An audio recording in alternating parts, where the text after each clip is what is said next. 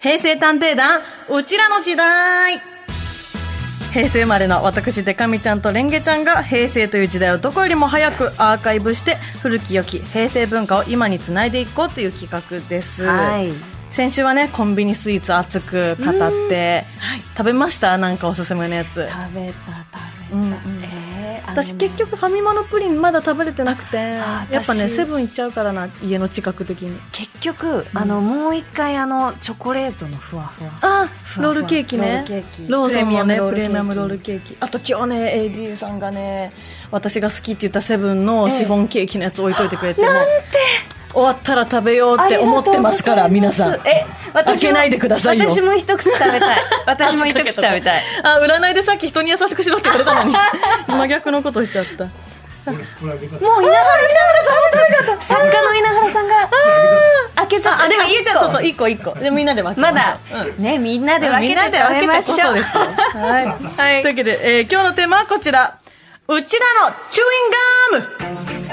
はい、マスクを外す方もね増えてきてお口のエチケットとしても大活躍のガムですが、石山探偵はガム食べますそうですね、でも昔は結構食べてました、うんうんなんかねあのブルーベリー味のガムが好きでああ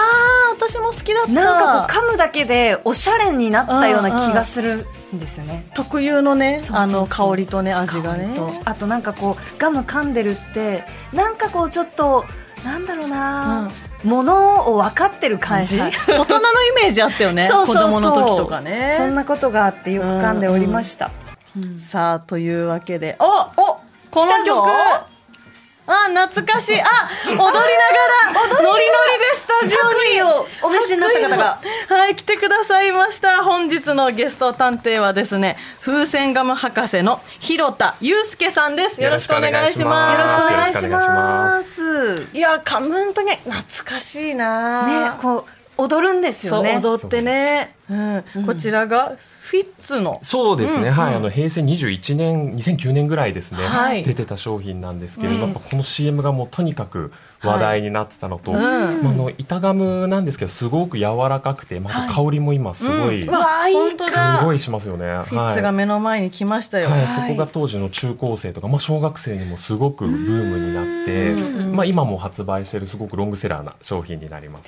ね、いやーこれはだってもう佐々木希さんと佐藤健さんの CM 超覚えてるし覚えてる。あと今もう本当に大スターの新しい学校のリーダーズが、はい佐々木希さんの前に CM やってましたよ ねすごいよくそうこの歌もリーダーズが歌ってた記憶がある、えー、すごい。まだ多分ねめっちゃ若い頃の、そうリーダーズが人に歴史あガりムですリよ歴史ありだね。いやーちょっとめっちゃ噛みたいけどちょっとラジオなんでそう後で後でいただそうねねちょっくとっちゃくっちゃになっちゃうちょっと喋りづらかくなってしまうので、でもやっぱりこういうフィッツとかあの手のひらサイズにポッとこう持てるパッケージっていうのもなんかどんどんおしゃれになってるなと思いますね。ねそえのかさわっいてい抜いてすぐ食べれるみたいなパんッケージもすごく好評だったので、はい、そう今だもずそうっだともうそのパッケージでこの剥く必要がないっていうかねあそ自うなん分ですよねで口でペッとはい食べれとるもう感じ、そのままパクッと食べられるそうなん形で出てくる。うんいいですよね。ですね。さあというわけで CM で話題になったガムが他にもね、うんたくさんあると思いますが、はい。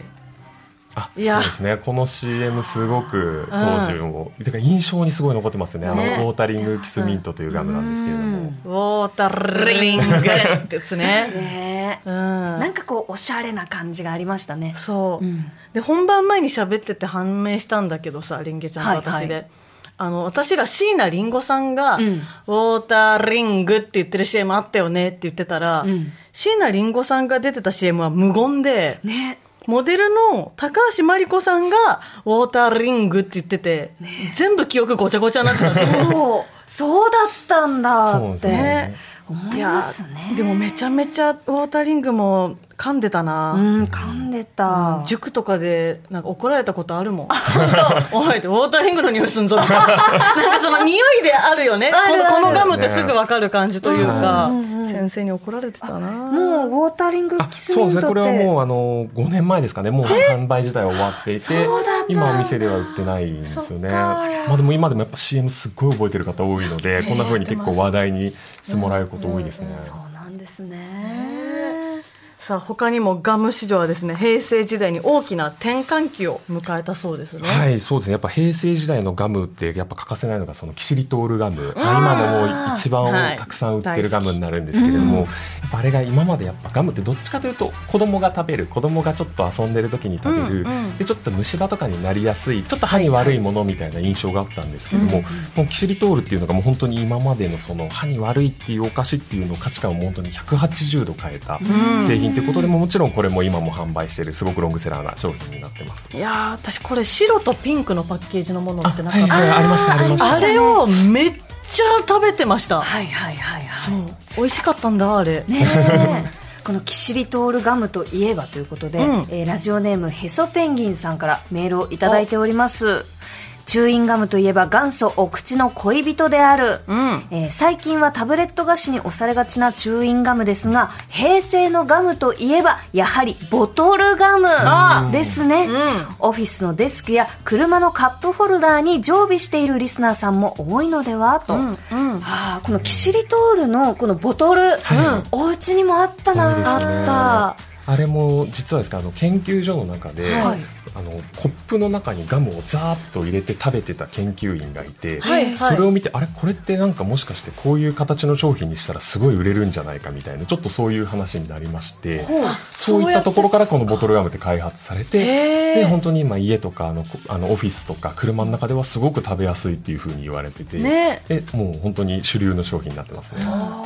なんかボトルガムにこそそれこそ大人のイメージあった、うんなんか持ってんのちょっとかっこいいみたいな確かにあのスクールバッグには1いはい個はい入れておくと、うんなんかちょっといけてるみたいみなたいなありましたよね、てかやっぱねその塾とガムの思い出がめっちゃ私は直結してて、うんあはいはいはいボトルガム買ってくる子いるともうみんなその席行って1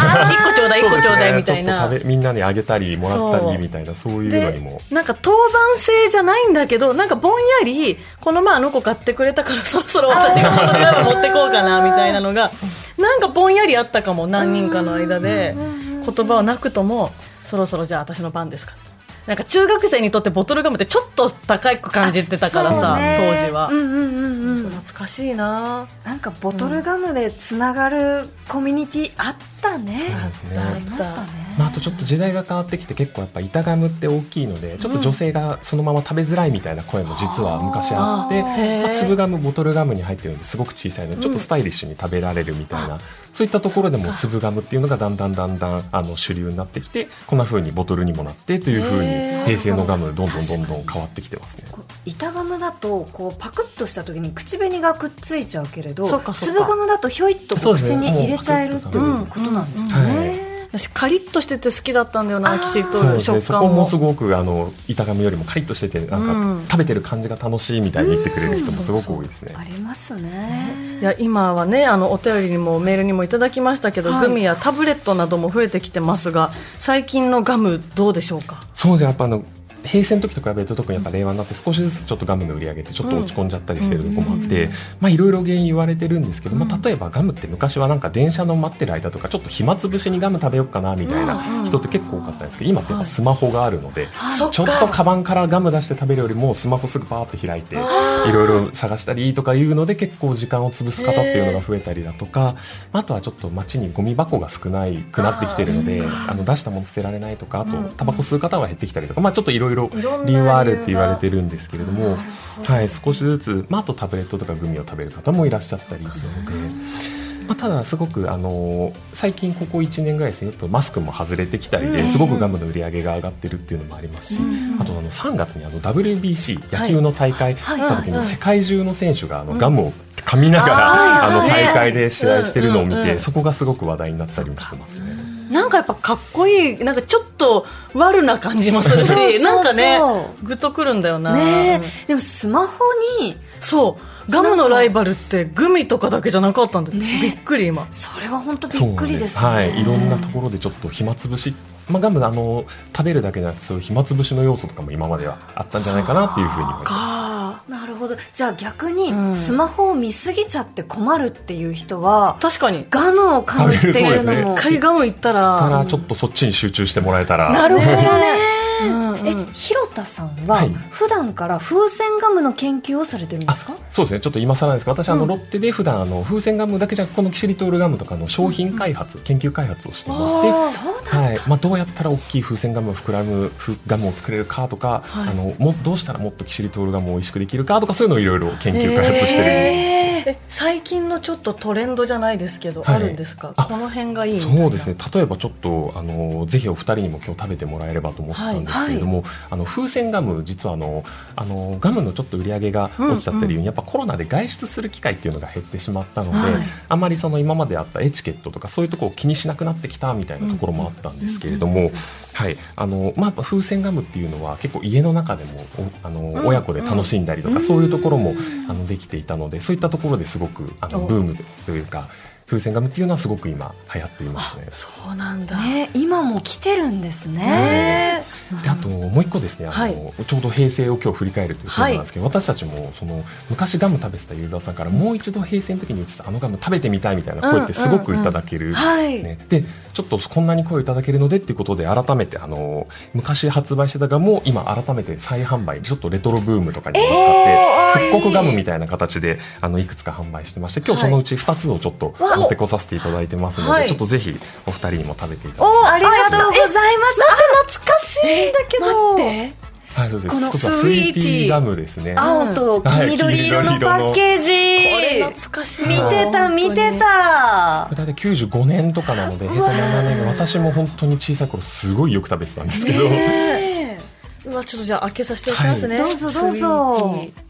ーわあめっちゃいい香り ちょっとほんともう開けた瞬間のうんすごいよじゃあスイーティーガム召し上がってください、はいぜひお願いいたしますうわいいかこの香り、ねえもう開けただけでそうなんです懐懐かしいって言っていただけるので、ねあで私グレープフルーツだと思ったんですけそうなんどですちょっと違うんです違よねうんだスイーティーってスイーティー自体が果物そとうスイーおテ名ィ前ーなとんいだう果物なので、はい、うわこのねうん噛んだ瞬間に、うんもう口内の唾液大集結した感じねうまっもうこの酸っぱさと甘さとそのスイーティーの香りみたいなのがすごいもう全部出てくる、さっぱりしてるし噛み応えもあるし、うんうんこれちょっとスイーティーガムについてメールもいただいておりますおラジオネーム藤色のたすきさん30代男性の方です、うん私にとって平成のチューインガムはロッテのスイーティーガムです、うんあの柑橘系特有の甘酸っぱい香りが本当に大好きでしたあまりに好きすぎて中学校の林間学校に内緒で持ち込んで噛んでいたほどです、うん結局先生にバレてめちゃくちゃ怒られましたがなんと最近復刻されたとのことで久しぶりに噛んでみましたが包み紙を開いた瞬間の香りで当時のいろいろな記憶が蘇ってきました、ありがとうございます、うんやっぱ味と香りがあるから、その思い出と本当に直結しやすいかも、うんそうですね開けた瞬間にパッて広がってくるので、すごい記憶が蘇ってくるみたいな風に言ってもらいます、じゃああちちょょっっととね私あとは、レンゲちゃんもあレンそゲうでちすゃね、んもう一は個はマスカットガムですね、これも92年ぐらいですかね、結構に発売していた、これも本当にマスカットのちょっと嗅ちょぎっとたいどぞうぞあ香りがなんだかめっ本ちゃマスカット当にマスカットよ、うんあらーこれはえ92年から2000年頃に発売そうですね、はいうんそうだったんじゃ同い年だねいただきまあますそうだためだうーんおいやっぱあと噛む人が近くにいるっていうのもすごい香りにそうなでっすてくる、ね香りが漂ってくるみたいなところもありますし、ごいなこれも本当にマスカットの一番美味しい種の周りの部分が一番香りが高くて美味しいって言われてるんですけど、そこをもうガムに落とし込んでもう香りの開発をしてたっていうものなのでへー本当にこだわったしいなんでこんなに美味しいんだろう ねう本ん当にあとこれちょっと怒られるのかな、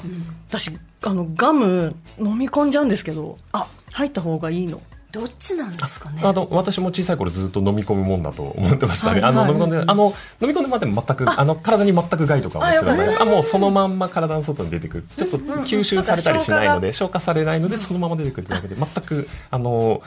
飲んでもらってもも問題はないんですけど、まあ、基本的にはせっかくなんでもう出してもらって、うんであの香りと味を味わうものだっていうふうに言われてます、なるほどなるほどじゃあ大丈夫だと聞いた上で衝撃告白するんですけど、はい 私ガム入ったことなくて、衝撃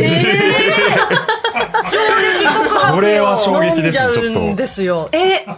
で唯一同じ人間に会ったことあってあの大吉さんも確かガム飲んじゃうんだよねって言ってたと思うんだよな有吉反省会の時ちょっと聞いたことあるかもしれ同ないじですね 確かに同じ人だ同じタイプの人間って思ったまさかそこでコネクトするとはそうちょっと今日も飲ん飲んじゃうかもなんかわかんないんですよ吐き吐き方がなるほどね、ん私はこう包み紙にこうピュッとこう入って、でそれをこうなんか包んで包んで、でもカバンの奥に入れておく とあ大変だあるのでうんうんこの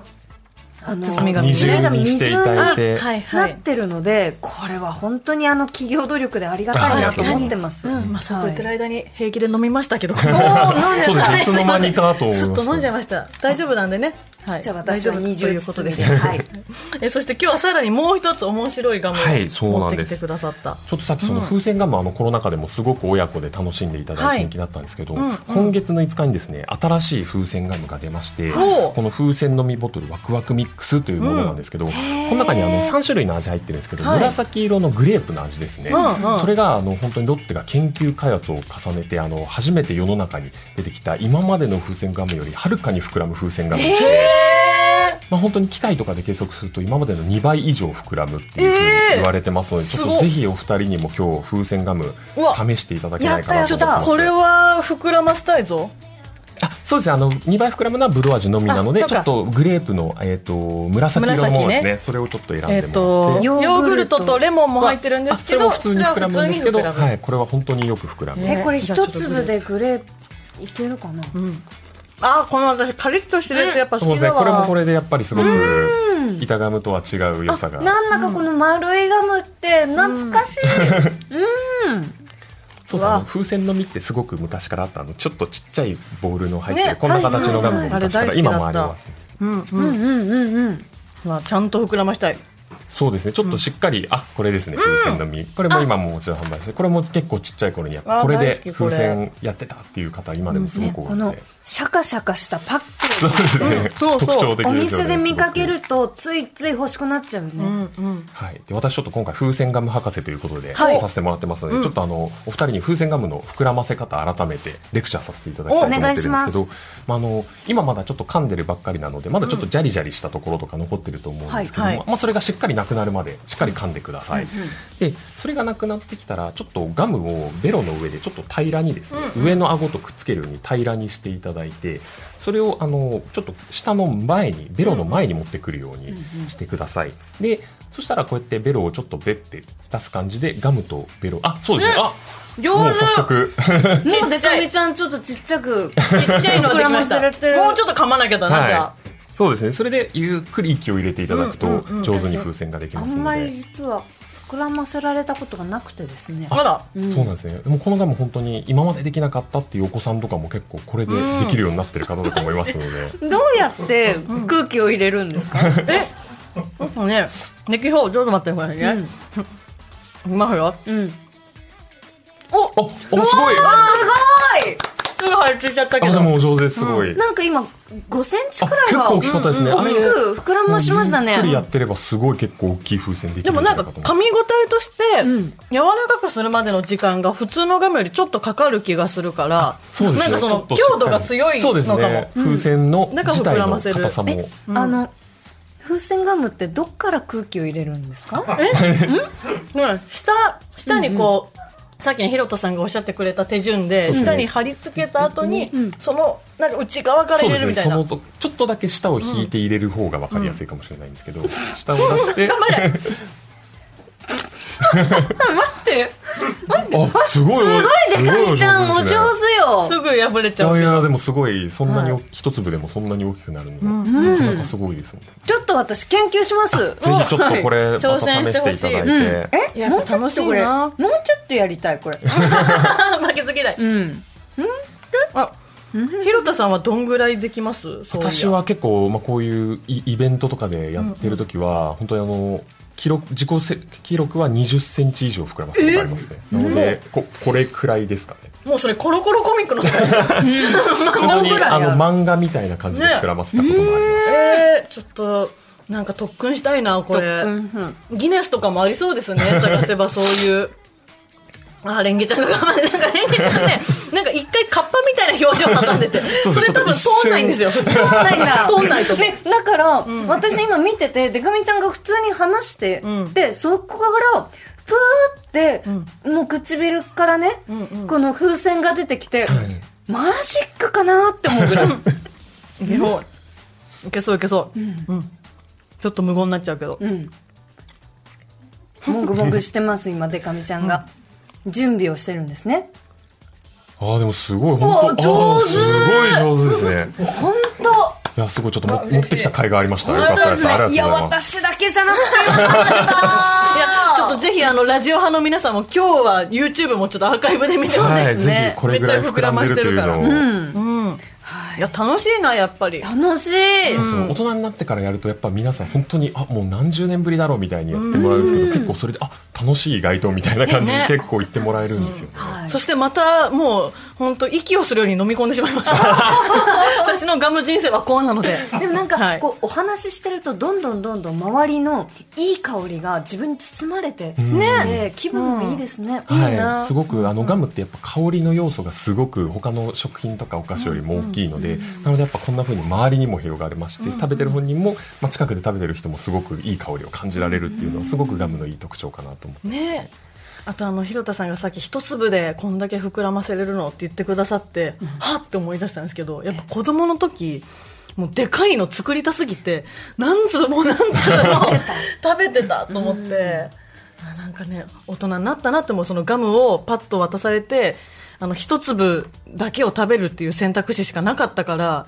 やっぱ子供心忘れてたねそうですね昔の自分だったらパクパクパクパク入れてただろうなって思ったんで大人になったんだね大人になったよ、えーさて今回はですねチューインガムについて振り返りましたがまず広田さんにチューインガムとは〇〇であるという言い切りキャッチフレーズはい発表してもらいます、広田さんお願いしますはい。チューインガムとは究極の嗜好品だと私は思ってます。確かに、やっぱりなかなか他のものでないじゃないですか。一回食べて香りとか味楽しんで出すって、本当にその出すまでの時間を楽しむっていう意味ではなかなか本当に他の食べ物とか飲み物のない究極の嗜好品かなと思ってまして。そうですねはい、そのために私たちも本当さっきのマスカットとかみたいにどうすればいい香りが出るかな、いい味が出るかなっていうのを日々研究してますので、ちょっと本当にそんな目線であのお客さんにも食べてもらえたらなと思ってます。ね噛んでて味がなくなっていくってなんかよくよく考えたら、ガムがそういうもんだと思って噛んでるから思何も考えたことなかったけど、めっちゃ変ですもんねいい意味でいい意味そうで確ですかねにねでもだからその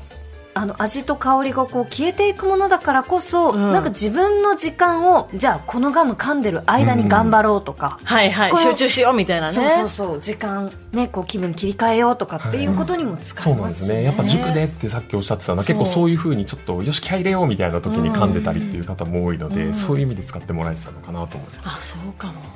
塾のみんな元気かな、ね すごい思い馳せちゃった、えーそして最後に石山探偵がうちらにとってのチューインガムの定義をビシッと言い切りますでは参りますチューインガムとは噛めば噛むほど楽しさを膨らませるものでもあるおーえい全然膨らませなかった 言ってるけどもあの私はまあちょっと、まだ風船ガムについては研究って感じですが、うんうんなんだろうな膨らませられなかったとしても、こうやって一緒にやったり一人で、うん、こうかなこうかなってやっていくと、どんどん楽しさが膨らんでいくんですよ確かに味も香りもいいしね、うんうんこれはやっぱり今もう一回、ねみんなでガムガムのいいよっていうのをねお伝えしたい、お伝えしたいスマホに負けるなガモン本当だ大人になってこそそうですね風船ガムやってもらいたい、ねですねさあというわけで今日はチューインガムについて調査しました平田さんありがとうございましたありがとうございました以上平成探偵団うちらの時代でした